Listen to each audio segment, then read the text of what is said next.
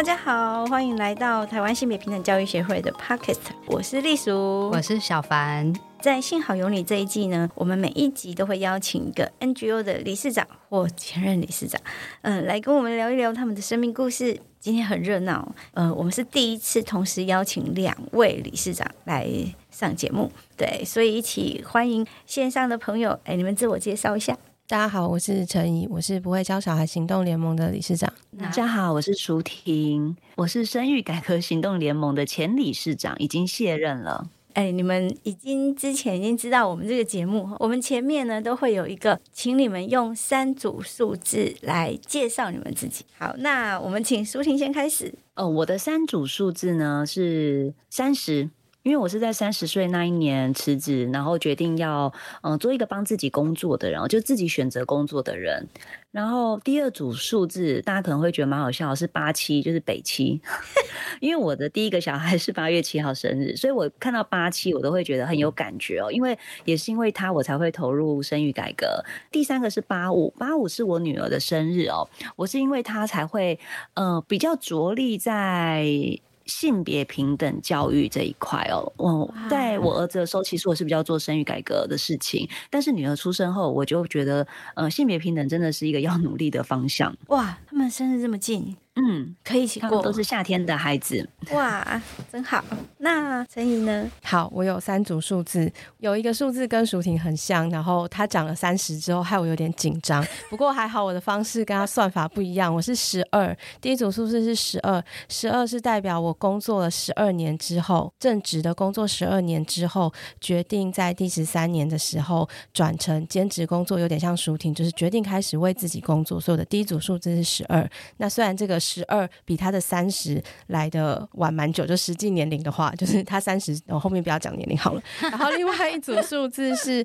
二十，好，二十是呃，我跟我老公认识二十年。然后结婚到现在的日子，那刚刚淑婷讲的有三三组数字，两个数字都配给他的小孩了。我想说，应该老公可能也会听到这个，要留一点给他。而且今天听说要谈一点情感关系，所以留一个数字给我老公，那刚好是我呃人已经占了我人生中的一半。然后还有一组数字是一百，那一百想要留给我的爸妈，就是他们从小到大就是百分之百的支持我做我所有事情，从来没有阻挡过我任何决定，然后造就了现在的我。所以哇。好令人羡慕啊！对啊，不可思议耶！所谓的二十，你刚才是说你们认识二十年之后才结婚？应该是说呃，在一起在一起二十年，对，在一起二十年，然后结婚十年结婚，在一起十年，然后结婚十年，对，嗯，现在是二十年，对，哇，长期关系耶，这个等下可以多问一下。对，长期关系经营听说非常的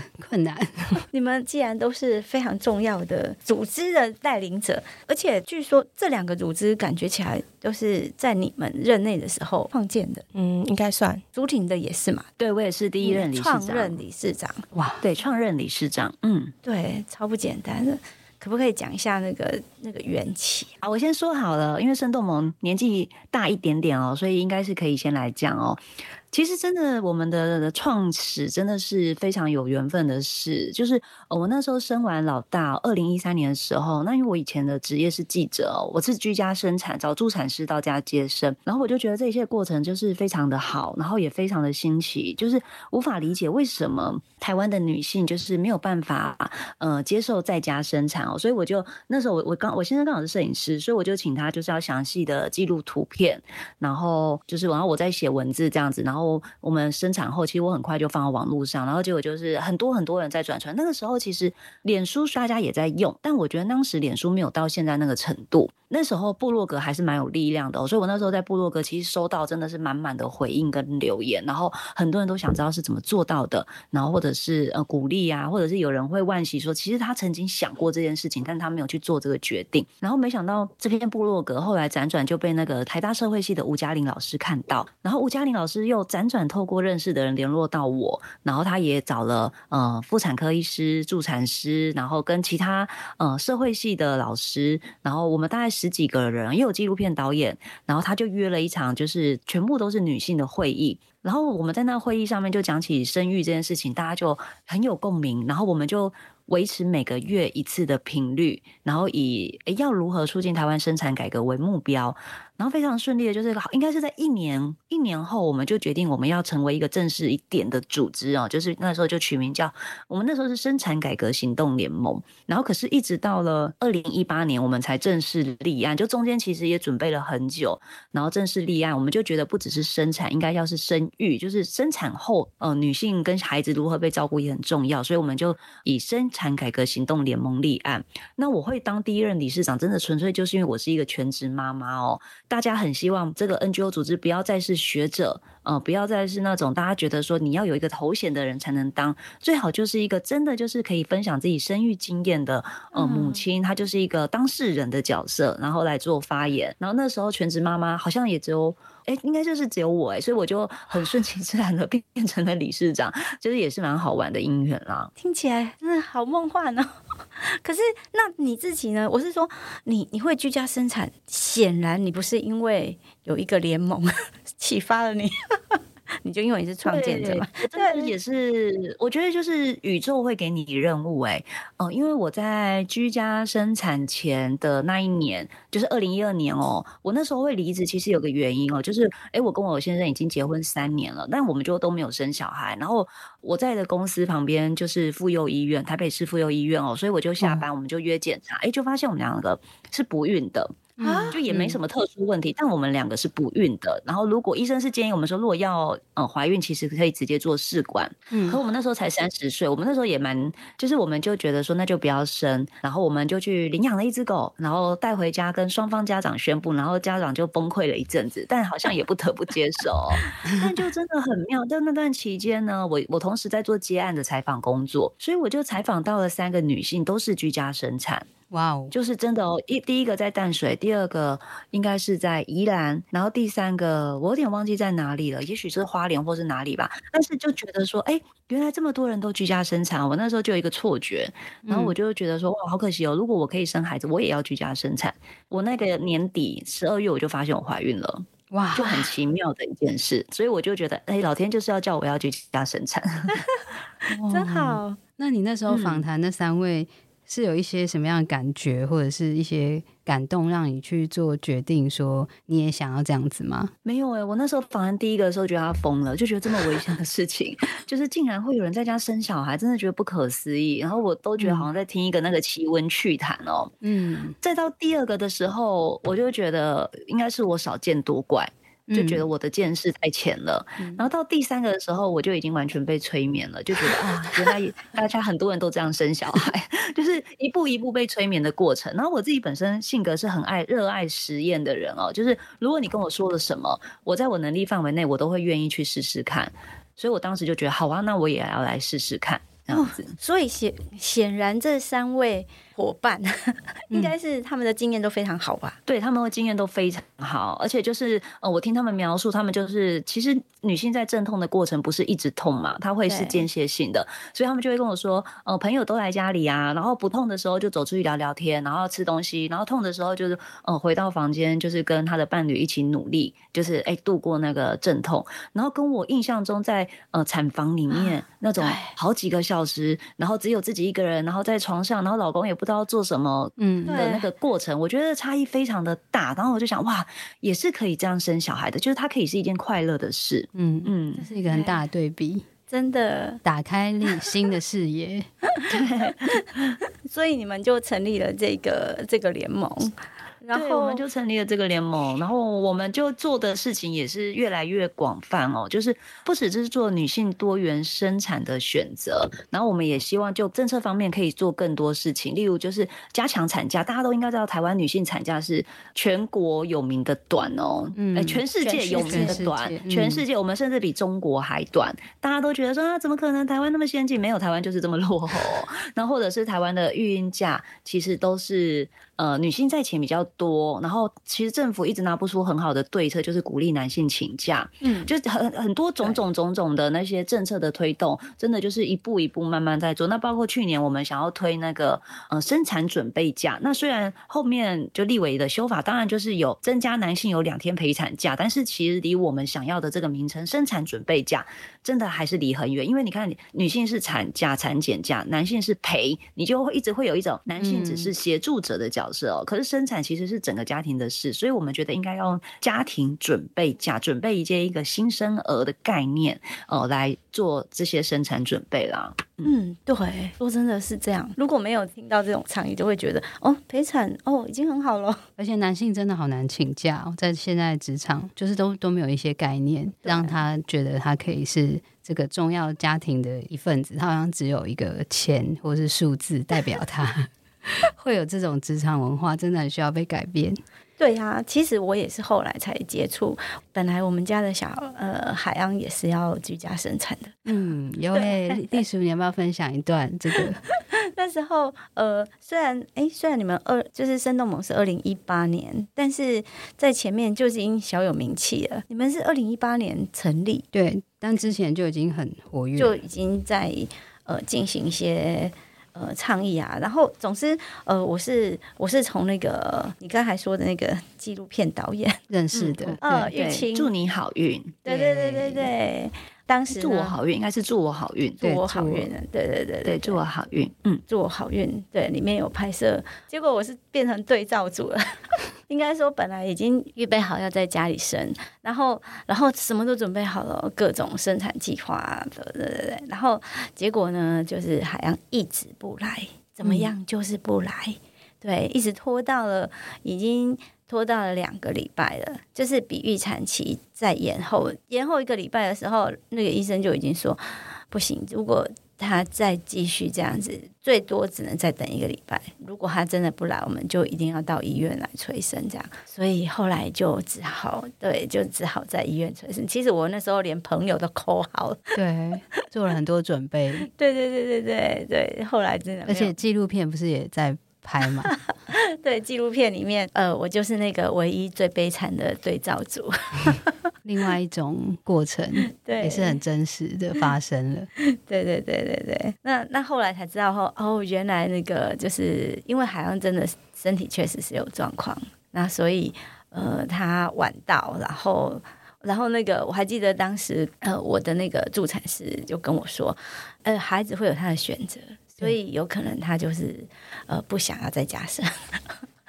或者是他他他就是选择要这样这个时间这样。我觉得这个角度真的很棒诶，就是从孩子还没有离开妈妈的身体的时候就已经有主体了，因为他是可以决定，他可以选择对他来说怎么样。比较好生存的，应该说，当时他就是用这样的方式来让我安心，因为我我当时会当然会觉得就是有一点不甘心嘛，就会觉得说，嗯，拼到底，对我我不能再加深吗？对我前面两个我不知道也就罢了，我现在可以好好的生，我不能再加深吗？对，结果没想到，呃，好，那好吧，就接受这个命运的安排。嗯，海洋也是很可爱的到来了。对呀、啊，嗯、对，然后我也就认识了这个个生动萌这样子。这生动萌，你看这种名字好可爱啊！对呀、啊，而且我觉得生动萌资讯都一般很难取得，就真的要到生动萌，因为我觉得很多妈妈在准备怀孕的过程是非常孤单而且焦虑的。就是在其他朋友生产过程，可是我觉得女性跟女性之间不一定能够透过这个去连接。其实。还是需要听他的 podcast 或者是接触相关专业资讯，才有办法越来越安心。嗯、呃，这些准备生产的妈妈们，呃，互相之间有连结，大家可以彼此照顾，安心，这样真的很好。对，我也是从就是怀了海洋之后，才开始大量的接触这些资讯，这样。对啊，说起来是还蛮晚会。那陈怡呢？轮我们不小萌了。生动萌有一个很可爱的名字，那不小萌也有一个很可爱的名字，就是不小萌。对，那我们是不会教小孩行动联盟。我觉得这个成立的过程也是蛮有趣的，因为刚刚听到舒婷她说生动萌比较年轻，那的确她比较早成立。因为不会教小孩联盟其实也是在某种我们共同我五位共同的发起人的生命经验之下成立的，就是我们五个其实都是本来就在做性别平等工作的妈妈。好，那舒婷也是其中之一，都是这样子在性别平等这一块领域上面有一些发展。可是后来生了到舒婷成了生动成立生动盟，关心性别平等之后，然后其他我们这几位的年纪也都差呃差不太多，然后小孩也差不多大，就会发现哎，怎么会呃我们自己对性别平等非常熟悉，可是，在准备要教小孩性教育或者是性别平等教育的时候，发现非常资源非常的缺乏，知识非常的少。那台湾的教育呃性教育这一块一直没有。落实到幼儿身上，所以才发现连我们自己都不太会教的时候，然后也发现身边的朋友有这样子同样的焦虑，我们就在这样子的脉络之下，就是我们是专业工作者、性平工作者，却都不会教小孩，那一定有更多人，而且实际上也真的有更多人跟我们有一样的焦虑，所以我们就真的是一个默契啦。那时候有好多好多就是各式各样的契机成立在前年后，然后我们也花了一年的时间讨论，名字倒是最快的，第一次见面大家讨论之后，第一次就突然有一。一个想说不会教小孩，我对我们都不会教小孩，而且不不小萌变成一个简称的时候，他还有一个就是我们虽然是一个一小群妈妈，可是我们最后会长得蛮大的，就是我们一定会长出很大很大的力量，所以叫不小萌。就花了一年的时间讨论，我们大概要做一些什么事情，最后就聚集成在去年的二月二十号，所以我们其实是一个非常非常年轻的团体，但是我们常常被呃性平圈的人笑说，哎，你们是非常年轻的团体，可是里面你们里面。的人其实都没有很年轻，就是或者是其实对性别平等都已经蛮熟悉，对，但是因为对性别平等的熟悉，才会更去看得出来说，现在在性教育跟性平教育上面这么的匮乏。那这个是性别平等教育协会的 podcast，一定就是非常清楚为什么现在年轻的家长他会这么对性别平等这么的不了解，或是之前会有一些互相在讨论性别平等上面的脉络啊，或者是立场上面的争执。好，说争执好吗？好，不管就是。立场上面的不同，其实就是因为我们的性别平等教育法从二零零四年开始到现在，其实三十五岁以下的成年人是完全没有接受过性别平等教育，而这群人正好是现在幼儿的家长，所以他们当学校开始要教性别平等教育，然后家长端其实并没有这样的知能，所以就会产生某些资讯的落差，或者是其实幼儿园老师也不会教，学校老师他也没学过，然后这中间就会有很多很多的状况。所以虽然性别平等教育法立了。然后大家希望往前进，有课纲国小或什么，但是其实对于呃幼儿的性教育跟性平教育其实缺乏，或者是甚至我们谈的性平教育里面都很少去谈到身体教育、性教育。那这大概是不小萌成立最重要的原因。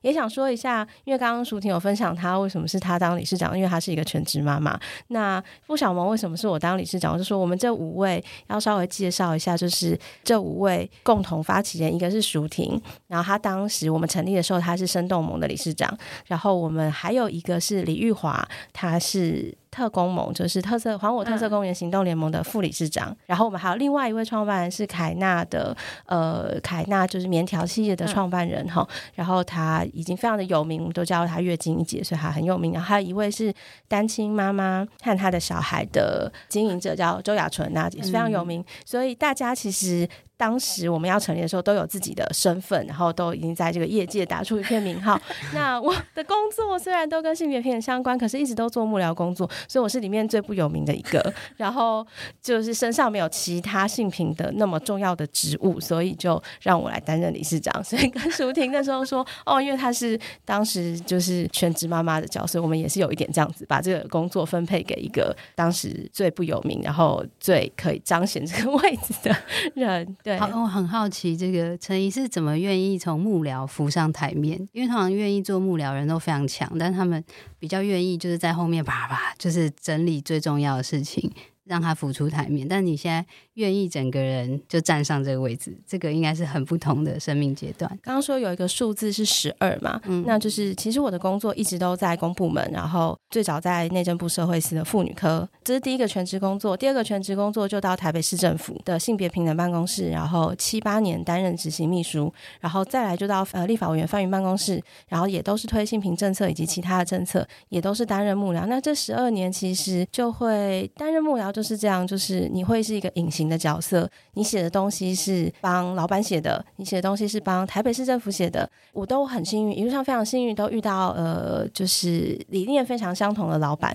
但是就算理念非常相同的老板，你担任幕僚的时候，中间还是会有各式各样的政治上或政策上的考量，或者是其他的选择。那一个幕僚很重要的是忠诚度，以及你是隐形的角色，你就是得要让老板他决定接下来这些事情要往怎么走。但是十二年，十二年说长不长，说短不短，但这中间里面也会发现，哎，那有一些事情可能我想要说的或是做的比。呃，现在老板愿意做的事情更多，或者是也许方向有一些不同。如果能够跳脱幕僚角色，帮自己说话，或者是帮自己的团体，或是帮自己身边的朋友，或者是帮自己的理念倡议的话，那我觉得这也是一个很好的转机，就是可以说更多。因为毕竟这么多年，我们也看到很多呃实物面，然后政策面上面执行的问题，以及我们自己生活中确实遇到的困难。作为一个倡议者，跟作为一个幕僚角色，其实还有很大。大不同，那我觉得这中间能够有一个转换，对我来说是蛮好的。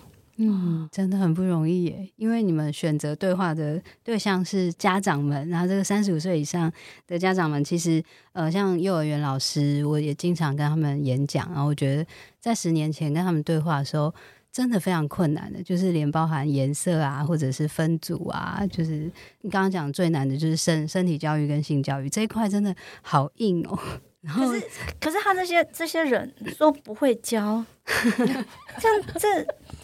我觉得没有什么说服力吧。你说他们自己很会教，但却说不会教，对啊，对啊，对啊。他说他们哦，因为不会教哎，然后所以就来成立。可能不会教是我吧？就是也许就是我不能帮其他几位代理，他们可能觉得自己呃问问舒婷啊，是有觉得自己很会教吗？还是说其实 但是没有？但是有一个过程我们是肯定的，就是说我们想要做的更好，或是把这件事情教的更好，所以我们就去吸收很多知识跟知能，然后来补足自己呃在这一块上面的不足。嗯、那这这可能就是会有。一个一直来来回回的过程啊，也许一开始是因为某些焦虑，然后造成后面的我们就更多的学习。那你们的这个就是呃，有想要在政策上倡议哪一些？呃，政策上的话，就是第一件事情一定是整个性别平等教育的结构啊。台湾现在的。年龄层大概都太往后了，比如说台湾国小五年级、六年级教的东西，可能在国外他三年级、二年级他就教了，然后再来就是我们一二年级才开始上性别平等教育，而且是从呃性别刻板印象然后开始教。可是问题是性别刻板印象这种东西，你知道从你出生就开始一直在形塑，从两岁、三岁的小孩，或甚至你从你给帮你小孩选的第一件衣服开始。所以那个刻板印象是一直累积的。我们现在的性别平等教育法，它就是只框到国小以上。那我们一直在推动一个很重要的东西，是性别平等教育法它的呃适用对象应该要往下。好，落实到学龄前儿童。那这个有两种方，有两个面向，一个是性教育跟性别平等教育的往下延伸。那这样子才有可能去做它整体到底从幼儿开始，婴幼儿开始，你需要什么样的性别平等政策？呃，跟性别平等的内容跟教案，你才会，你从小开始教，你才会到发到国小的时候，你就会发现你，你哎，你国小现在的那些东西太满了。你整个往下的时候，你就会发现，哎，我提早开始，整个都会，整个世界会变开阔。这是第一个内容的部分。可是第二个是我们的性平法，还有一块其实是性骚扰、性侵害的呃相关的措施跟机制。那这个现在在幼儿园也是不适用，虽然我们国小适用，但是幼儿园也不适用。但是幼儿园现在也常发生，不管是老师对学生，甚至是学生对学生，学生对学生，我们暂且不要说他一定是性骚扰，或是性侵害，或是性猥亵，但是行为是有的，但是他背后原因，小孩原因可能不知道，所以那个机制要怎么去处理？所以整个性平法一直停在从国小开始，会造成现在其实在推动性平平上非常大的落差，或者是非常大实物面的问题，包括。我们常常在说，台湾的职业性别隔离一直几十年来都做不好，就是到现在还是男男人理工女人文，对，没错。我刚想一下是不是？对，然后或者是说，就是女性科研人才一直会在她的生涯遇到困境，其实这些都是因为。做了很多，可是我们都从国小开始做。你少了前面那一段，大家都看过一个影片吗？就是一个实验场域，就是老师让爸爸妈妈跟小孩在一个场域去选玩具。你小女孩选那个消防员的帽子的时候，她爸妈就说：“哎，你也不要玩别的。”就从这个两三岁的选玩具就开始。所以，如果我们不把这些东西往下，其实后面很多现在我们在制度面上、政策面上需要去突破的性别刻板，其实都太慢。都没有什么用，所以我们觉得第一个，这个政策下面是一定要往上延伸，所以我们做了蛮多的事情，吼，就是包括在政策上去推动说这个要往下，那是两个步骤，那不一定是要从性别平等教育法往下，也可以是另外创造的机制，但总之性别平等教育以及性别。呃，相关事件的防治是不能从国小才开始，这是蛮确定的。嗯嗯嗯，非常认同。听起来好像不是在教小孩，其实在教大人。对，所以其实我们对象其实有，我想小朋友们其实想要沟通的对象是，其实是大人啊，就是这些，对，是跟这些家长对话。我们好好教啊。对，我们大概比较不会直接去跟孩子对话，我们希望把这样子的知识跟技能跟知能是交给不管是家长或者是幼儿园的老师，然后他们才是真正本来就是在教小孩的人，他们有这样的具备这样性别平等知能，才可以回去带给他们的孩子。没错，没错，听起来这个陈怡的工作量非常的庞大，我就会很好奇，因为他刚刚说他有十年的婚姻，十年呃，总共二十年的这个亲密关系。因为我们接下来是想要知道说，诶，那在这个庞大的工作跟家庭，还有你的自我实现。是怎么去平衡呢？非常想知道两位或者说方法，像这些倡议，嗯、其实很多时候背后都有这个女性主义的这种推动的这种感觉，就是说势必家庭一定是非常的支持，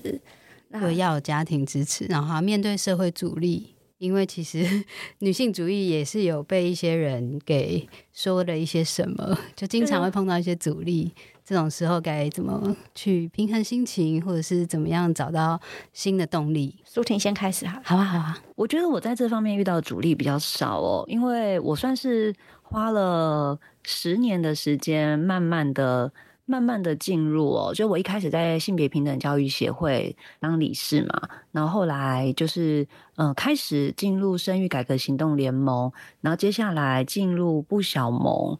那我觉得我我老公也是一步一步的，哎，跟着我去接触这些事。所以我一直都会夸奖他说，我觉得他比其他的一些男人哦，真的进步太多了。就是，嗯、呃，很多那种大家可能觉得，哎，这也还好嘛，没什么嘛，或者是根本习以为常的事，我觉得他都比较有 sense，就是知道说，哎，其实那样是不 OK 的，嗯、呃，不不能那样讲话，或者是，嗯、呃，要怎么样保持一定的距离啊之类的、哦。那每次他如果做的很好的时候，我都会夸奖他。那如果他有时候做的不好的时候，就是可能也踩到我的雷点的时候。我就会跟他说：“哎、我是因为觉得你你不是这种人，我才会跟你讲。你知道世界上很多男人都这么糟糕，但你不是这种人，你绝对可以做得更好。”教哦，这就是用我好动听哦一点，就是用跟对小孩的方法，就是去鼓励男性在性平这一块成长，其实是很有用的。因为呃，比起一直骂他们、嫌他们，然后就觉得台湾男性都是白痴啊，中年男子都要 抓起来啊什么的，就是不用这样想啊。但是你你可以用对孩子的方法，告诉他们说。对，你们之前都没有学过，然后突然，呃，女性突然都很有自觉，然后突然都觉得，哎，我们都，你小时候活在一个不是性别平等的社会，所以你长大后突然要成为性别平等的支持者，我真的觉得对男性来讲，嗯、呃，是很不容易的，因为他们要放下一些既得利益者。得到的社会红利嘛，嗯，那最好的方法其实不是去嘲讽他们、去酸他们、去骂他们，这样他们其实会呃抓得更紧，然后有些还会恼羞成怒那种。对，我就是烂，怎么样？我就讨厌女生，我就是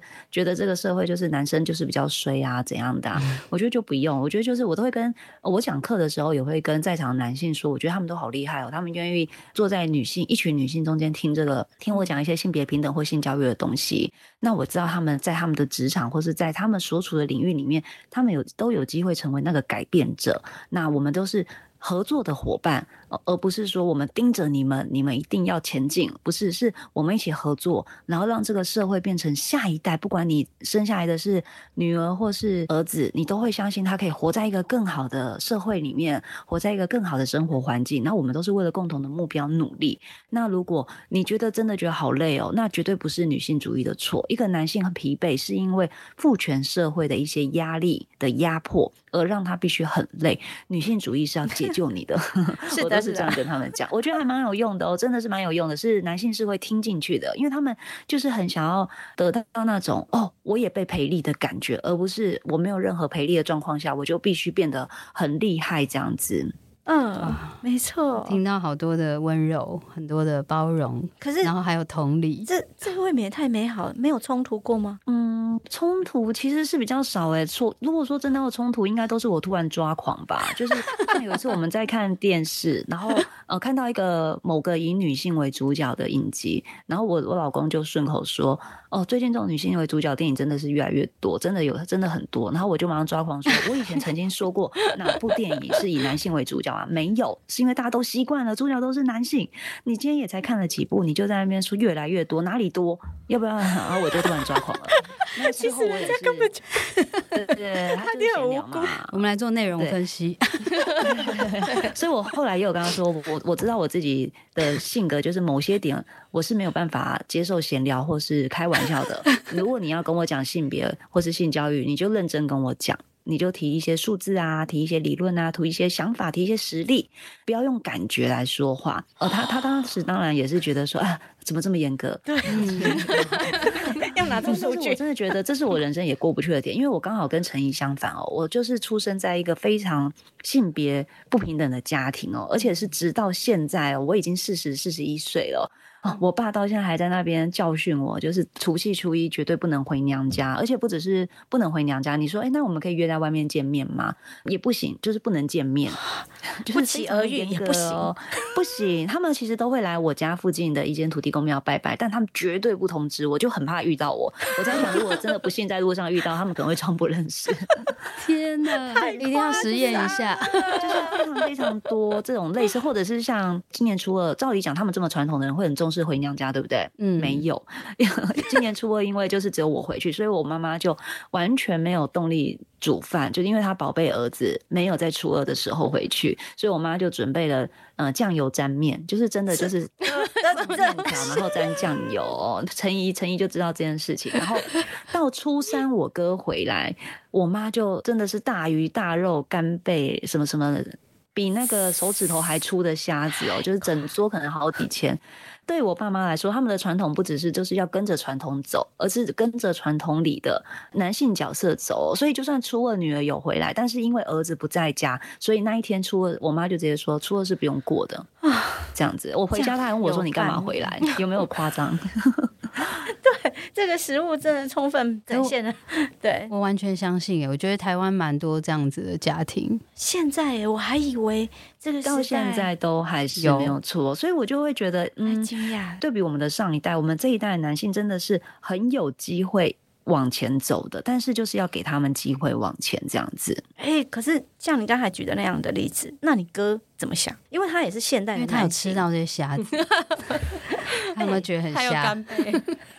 我觉得我哥他会默默的不好意思哎、欸，因为我哥就是从小都对我很好的人，所以有时候他也会觉得我妈真的太夸张，就是他也会居中协调一下。但是我觉得他的角色在于，呃，他身处的那个位置哦，让他其实感受性没有那么强。他虽然觉得哎，妈妈好像这样有点不对，但是她不是那个主要的那个。被不公平对待的人啊，所以她跟我妈其实感情是很好的。可是妈妈也是个女性，当然这这是老生常谈了。但是，哎我常常觉得压迫女性的人就是女性没有错，就是他们会以他们的经验，然后去压迫下一代的女性。就是他曾经也是被压迫的，然后熬成婆了，也有可能就会来压迫。就是他如果接受这个价值，没有没有翻转过的话，就真的有可能。我我是有听说过，就是有一些关键人，就是他是得到比较多利益，比如说。说哥哥或弟弟，然后他们如果开始意识觉醒，他可能会想说自己付出一点什么，可能跟妈妈说：“哎，这个虾子可以提前弄啊，或者是对教妈妈啦。其实因为他比较他的影响力比较大嘛。对对对对。当然我们也没没没有没有办法期待我们以外的人，可是这好像是可以慢慢的。但是像舒婷，你的父母对于你的伴侣又是如何看呢？他会不会觉得嗯，对男生他会好一点？哦，有可能会啊，他们都会叫我不要让我老公太辛苦。结果是这种，有一次我只是。对，有一次我叫我老公，就是我们在娘家吃饭，吃完饭我就跟他说：“哎，那你洗个碗。”我爸就大发飙说：“你不要用你家那一套放在我家上面。”哇塞！让男性，尤其是女婿，在他他家洗碗，他觉得是一个耻辱。哇，超经典，很，很夸张吧？然后我妈就是，我都会跟我我老公说：“哎，你如果不跟我回去啊，我当然我都跟我老公说，你不要跟我回去，因为他如果跟我回去，就是我妈就得装作。”嗯，就是很好嘛，笑嘻嘻嘛，很慈祥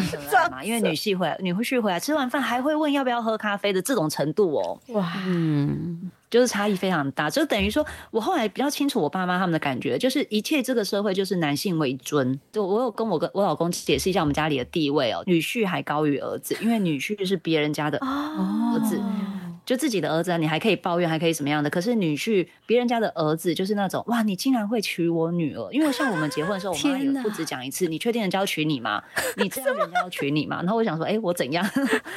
我是有哪里不 OK 吗？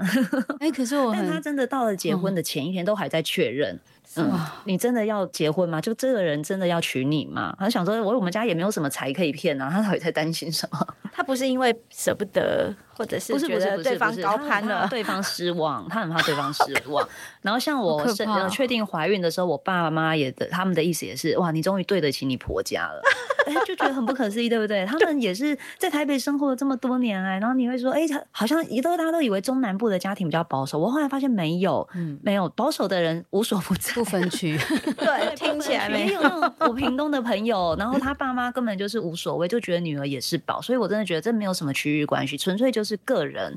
然后跟外省家庭、本省家庭也没有什么关系，就是你就是想保守，你就保守到底这样子。哎、欸，那你们家的小孩从母姓哎，这这个应该是大犯天条了吧？我爸就是经过了很多纠葛哦，他怕人家觉得说我女儿从母姓是为了要拿娘家的家产。然后我就想说，我就跟他说，可是你一开始就没有分家产给女儿，因为他从我很小就一直说，就是女人都不用想要拿到家产哦。在我很小的时候，国小阶段哦，所以我就跟他说，你又没有分家产给我，那外孙女怎么可能拿到？然后他又说，这样人家会觉得是你哥哥不能生。我就说没有，哥哥就哥哥大嫂都怀孕了，是要怎么样不能生？我就跟他讲很久，就是他是跟我的姓，不是跟你的姓。所以你不用自我想象的那么美好哦，他不是跟阿公的姓，但是我爸后来还是还常常在抱怨这件事情哦，因为他会帮我们去点光明灯安太岁，然后他说他这样子带着我们一家人的名字去点光明灯，结果被误会他女儿是离婚的状态，所以女儿才会成母姓，他就跟我说十八岁叫小孩去把他改回来。然后我就跟他说，那个陌生人，你一年是看得到他几次？你可能明年就不会遇到他，他就不会就是当志工了。可是你女儿跟你孙女几乎一个礼拜见好几次面，你应该是要多跟我们多听我们这一方，怎么会去听一个陌生人讲话就要你女你外孙女改姓啊？就我爸就是一个这么荒谬的人，所以我久了我也把他当做一个田野调查，就觉得哇，真的就是有人这么想的，这真的大开我眼界。而且更不要说，我觉得淑婷是一个对我来说，我觉得淑婷很强悍。嗯，没想到这么强悍的女儿。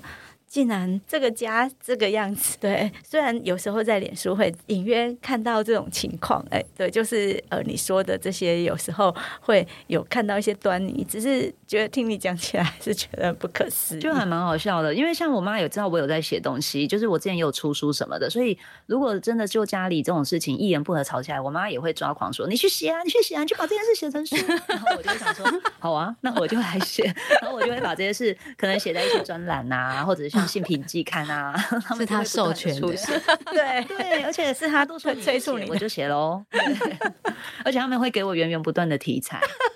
啊，我我好我好好奇哦，就是没有在访纲上的一个题目，是我听了这个历程之后，我会觉得这些其实蛮容易发生，因为我自己家里面或整个家族也是蛮父权的，就是真的是男尊女卑这样子，就是零用钱是差三倍的，我我我我跟我弟弟。就是是差三倍，因为爸爸觉得男性是比较需要花钱的，就是真的啊，我只是随便举一个小例子，那我就想到说，这个其实我有观察到，蛮影响到我的情感或者是我的自我价值。小凡讲的这个完全就是我，我大学的时候，我妈只给我六千块。嗯，大学生哦，而且是住外住宿哦。但是我我后来无意间得知，他给我个一万，他给我个一万，整整多一个月。但当时一个月一万很多哎，是啊，对不对？是啊，现在还是很多。哦，所以我那时候就觉得超不平衡。而且我哥是在嘉义那种鸟不生蛋的地方，是真的鸟不生蛋，不是一个 真的不用那么多钱。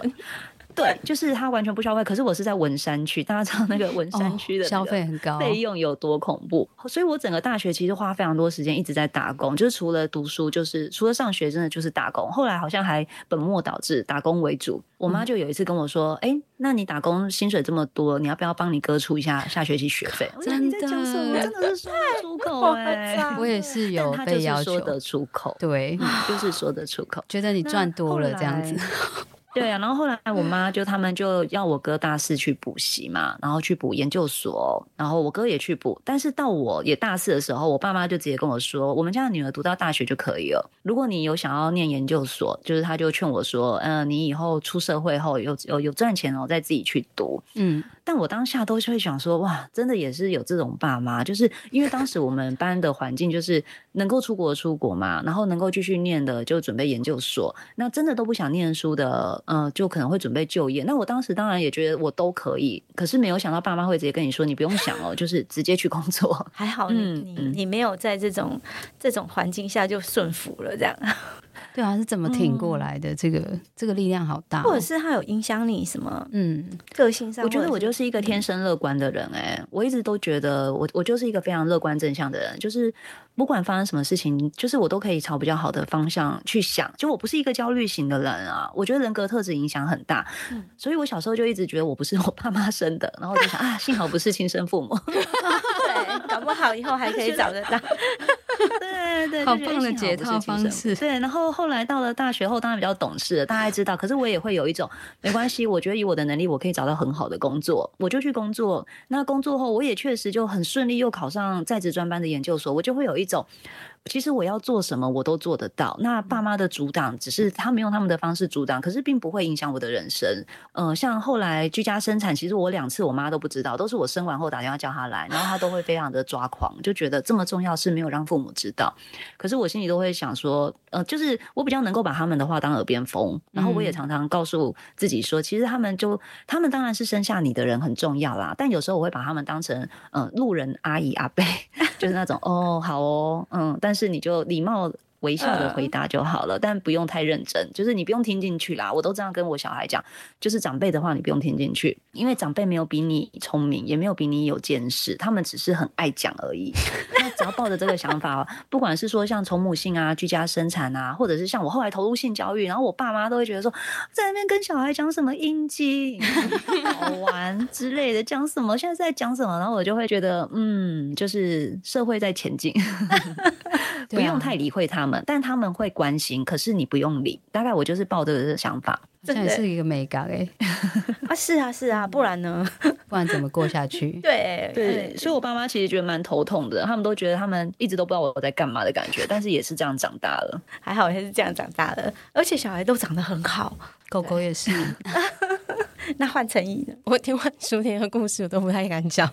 就是我跟舒婷应该就是刚舒舒婷有说，跟我应该是完全不同的生命经验。对，我的生命经验，其实也有可能是因为我们家只有就是两个孩子都是女生。所以从小到大不会有这种性别不平等的状态。然后我刚才也说了，我有一个数字是一百，就是我爸妈是完全支持我做我任何想做的事，不管是在金钱上，或者是在理念上，或者是所有的事，吼，就是都完全支持。那我就讲一下老我老公好了，就是呃，我老公这边就是我们大学的时候认识。那其实我非常的感谢他的爸妈，就是他的妈妈其实是年轻的时候就参加那个时候的新女性联合会。然后，所以后来书也对，就是那个好像是那时候是吕秀莲嘛，他他组织的。就我认识他之后就知道，然后所以他是非常的从小就是教导他的小孩要非常的有性别意识。然后他们家也是具体在实践的。那我在大三的时候，呃，修了呃女性主义社会工作，算是我第一次接触到女性主义这件事情。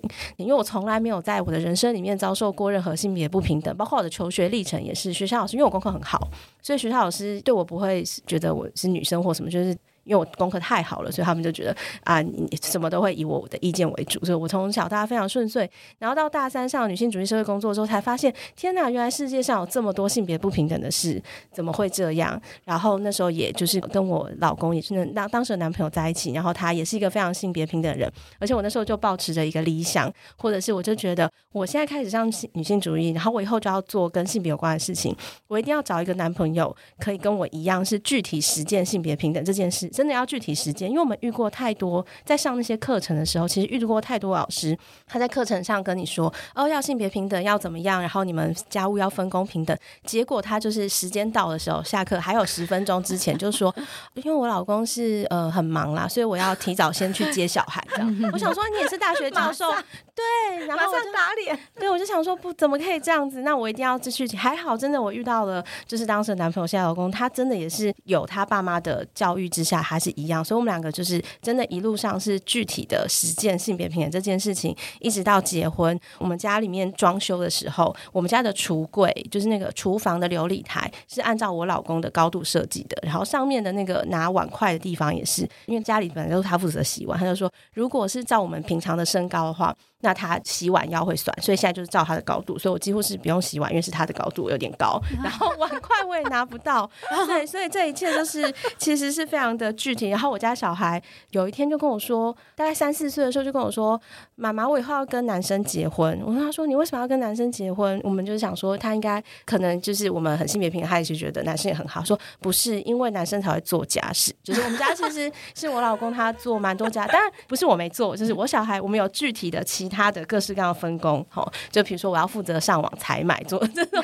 工作，嗯、对。那我老公确实他就是很愿意在性别，所以我觉得非常的幸运，就是看到这些事情，然后我们家有具体的实践。但是当听到舒婷这样的例子，我们也也知道说，哎，其实社会上真的还有很多性别不平等，那我们可以怎么样去往下做，然后去怎么样去实践这件事。刚刚还有说到说，这样子的生命历程里面会怎么样影响我们的职涯？刚刚有一个应凡问一个这样的问题，其实我老老公。他。呃，我小孩现在三年级，他在小孩一年级的时候，他就从他呃科技业的工作离职，全职退休在家带小孩。因为他为了不要让小孩下课之后要去安亲班，所以他是全职工作。现在我做这么多工作，然后他也算是在我背后的那个伟大的男人嘛。对，然后对，对，然后就是，所以我们家其实是非常的性别平等，在做这些事情上，我觉得这个也某种程度非常的影响。那小孩他其实身教或是看到我们生活中。时间他也都在学习，这大概是我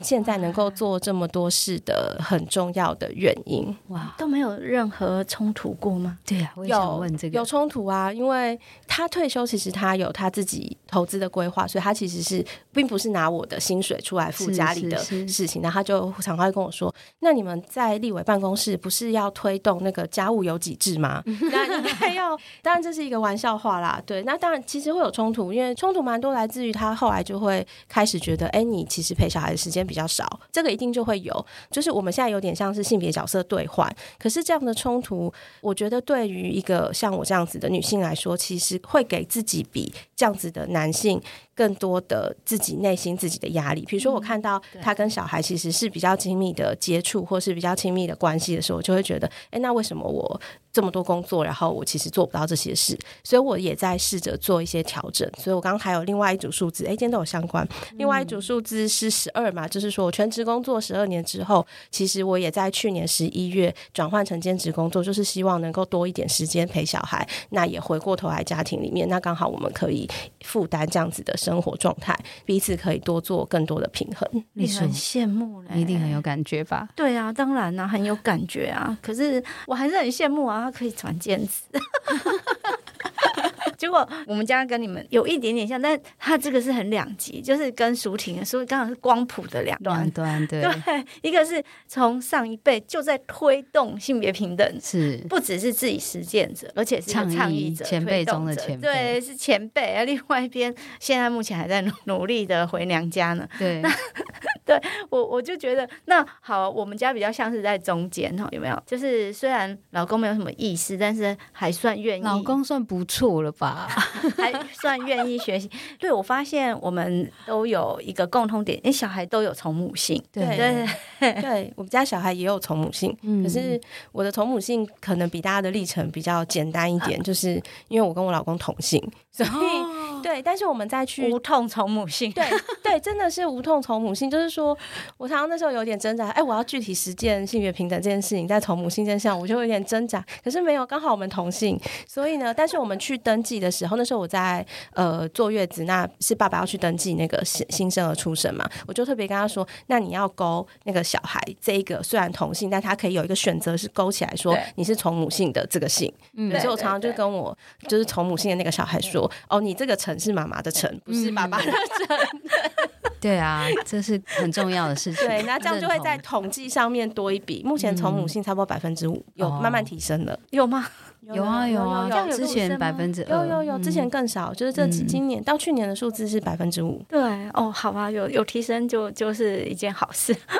我们不小萌的五位共同发起人，有四位的小孩都从母性，所以是百分之八十的比例，远远超过这个百分之五。所以我觉得蛮有趣的，就是像淑婷跟我这么不一样生命经验，然后我们其他三位也都是非常不同的生命经验，可是我们在为同一件事情努力，然后同一个方向，我觉得这个就蛮珍惜这样的缘分。对，真的很不简单。可是你刚才说这件事情，就是从母性这件事情，会有什么不一样的声音吗？包括你们的家长，或者是或者是身边的人，没有哎、就是我有跟我爸妈说，哦，我们这个小孩是同母姓，然后他们就觉得很好啊，跟我们姓很好。这样没有没有没有人有任何的意见。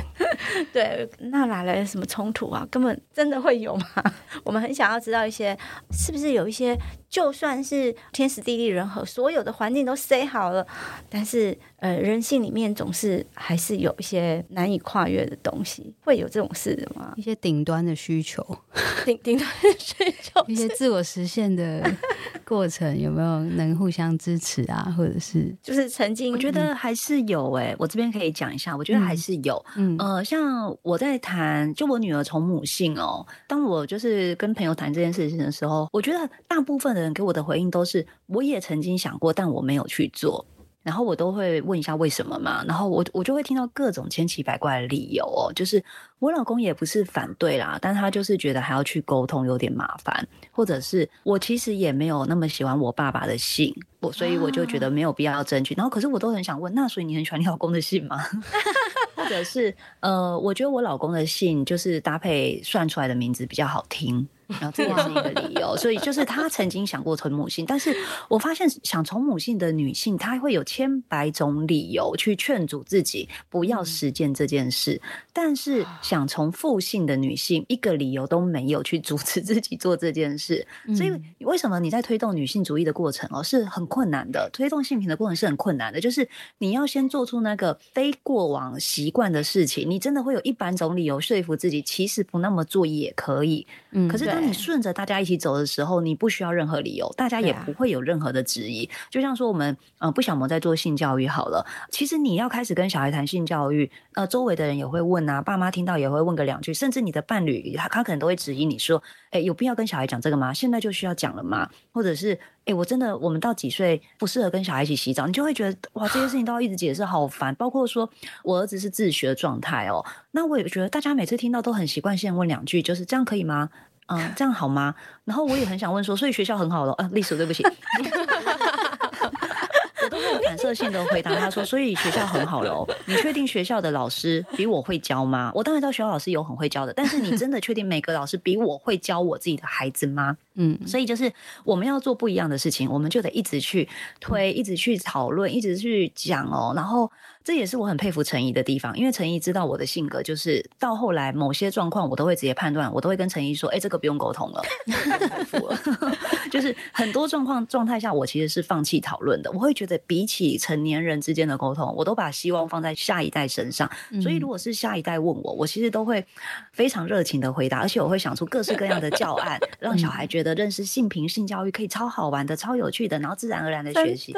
但是只要陈怡问我说这个要怎么回答，我都会跟他说不用回答，你就没救了。因为他们大家不是真的想要改变自己，也不是真的被你感动，而是随口问两句也开心。那当然，这跟那个性平教育协会、性别平等教育协会的理念也不一样。你们就是一直在推社会教育，你看我都心都已经冷到这个程度，要往上跟同辈的人推，我都觉得哇，好累哦。那这也当然也是 NGO 存在的目标啦。如果每个人都像我一样懒得多说几句，那可能就会变成一种独善其身的行为。可是因为我们是一个 NGO 存在，你就不得不做社会倡议，就不得不做社会教育这样子。对啊，而且刚才不是说不小萌，其实最需要沟通的其实是大人，选择最难的战场。所以陈毅真的非常的厉害，陈毅真的很愿意沟通。然后不管是他之前在担任幕僚，其实是对整个社会大众的沟通，到现在投入 NGO 要对一般民众的沟通，带到家长啊，呃，带到幼教体系啊，他都很愿意去做。然后我都默默在那边看，就觉得啊，实在太佩服了。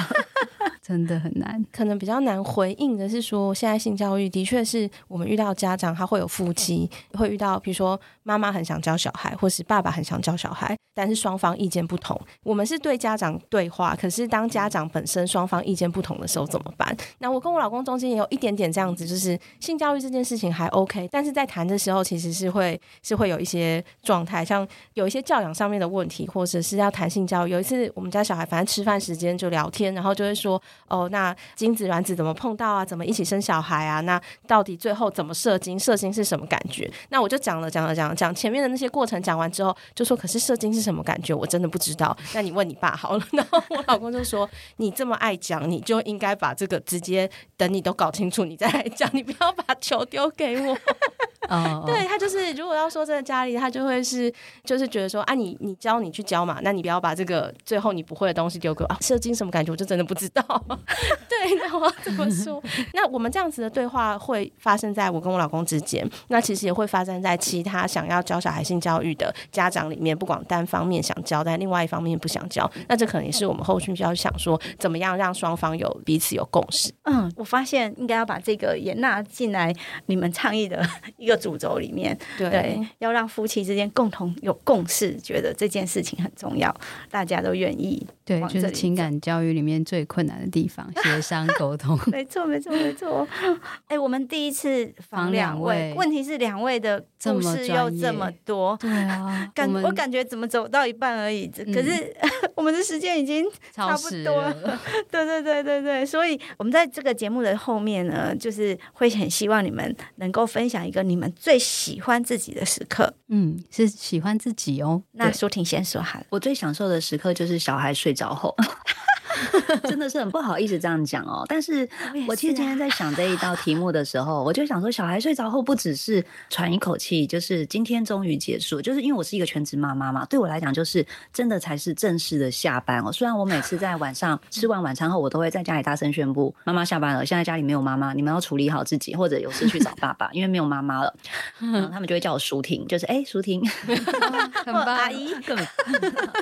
反正呢，总之他们睡着后，我真的才会有一种。正式下班的感觉，然后另外一方面也是一种，就是我我也觉得我是一个有点肉麻的人哦，我真的非常非常非常喜欢小孩，尤其是我自己的小孩哦，所以当他们睡着后，我就会有一种哇，全世界最美好的生物今天也平安无事、健康度过了一天，然后我就会觉得真的是此生最大的成就，就是让小孩可以躺在一个舒适的床床上温暖的睡觉，然后就会觉得真的好可爱哦，所以我真的觉得那是我一天最幸福的时候。嗯、很多人可能觉得说这样讲好像很没有自我啊。嗯，很没有女性的那个自我意识或什么什么的，我觉得不是哎、欸，是我当下很清楚知道我现在的角色是什么，我就是想要把妈妈这个角色做好，所以我每天都觉得，哎，我完美的完成了一天的工作。然后我就觉得这就是我自己的 自我意识，或者这就是我自己的地方哦，在我我做自己的一种方式啊。所以我也觉得说，全职妈妈们不要觉得就是哦，我整天围绕着小孩转，我都在想着煮什么吃什么，怎么让小孩在九点前上床睡觉什么什么的，就是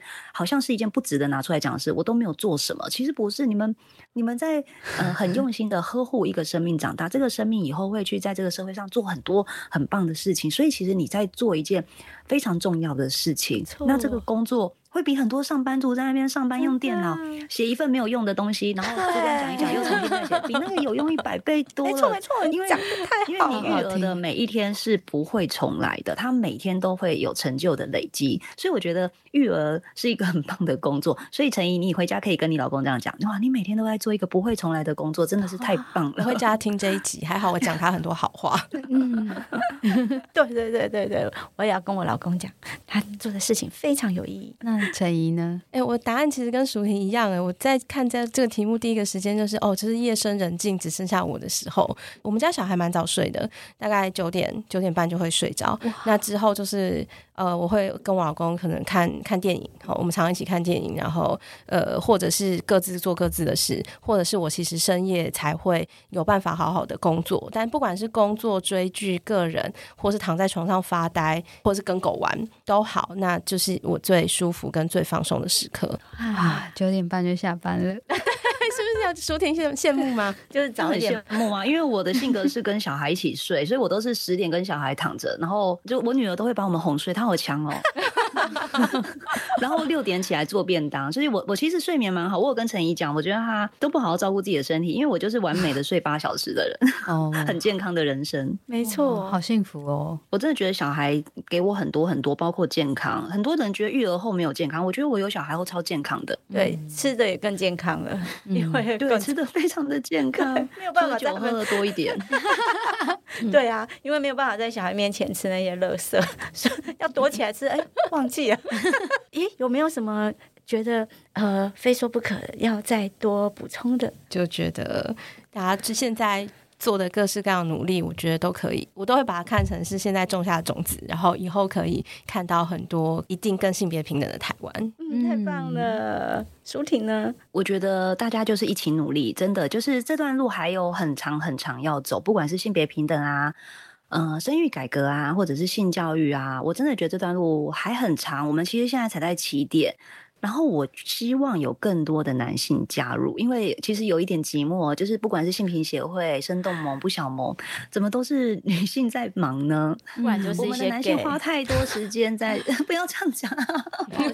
好，真的就是我们的男性花太多时间在赚钱了，是，但是赚钱很重要哦。可是我觉得，如果可以多花一点心力在社会上面的自我实践，呃，我觉得会让整个生活都不同哦，因为我也发现说，我们很多男性进入中年或者老年哦，他们会进入一个有一点患得患失的状态，或者像大家讲的，就好像很难相处啊，中年男人病啊什么，我不知道大家有没有身边有没有这种人？有。然后你会仔细跟他们，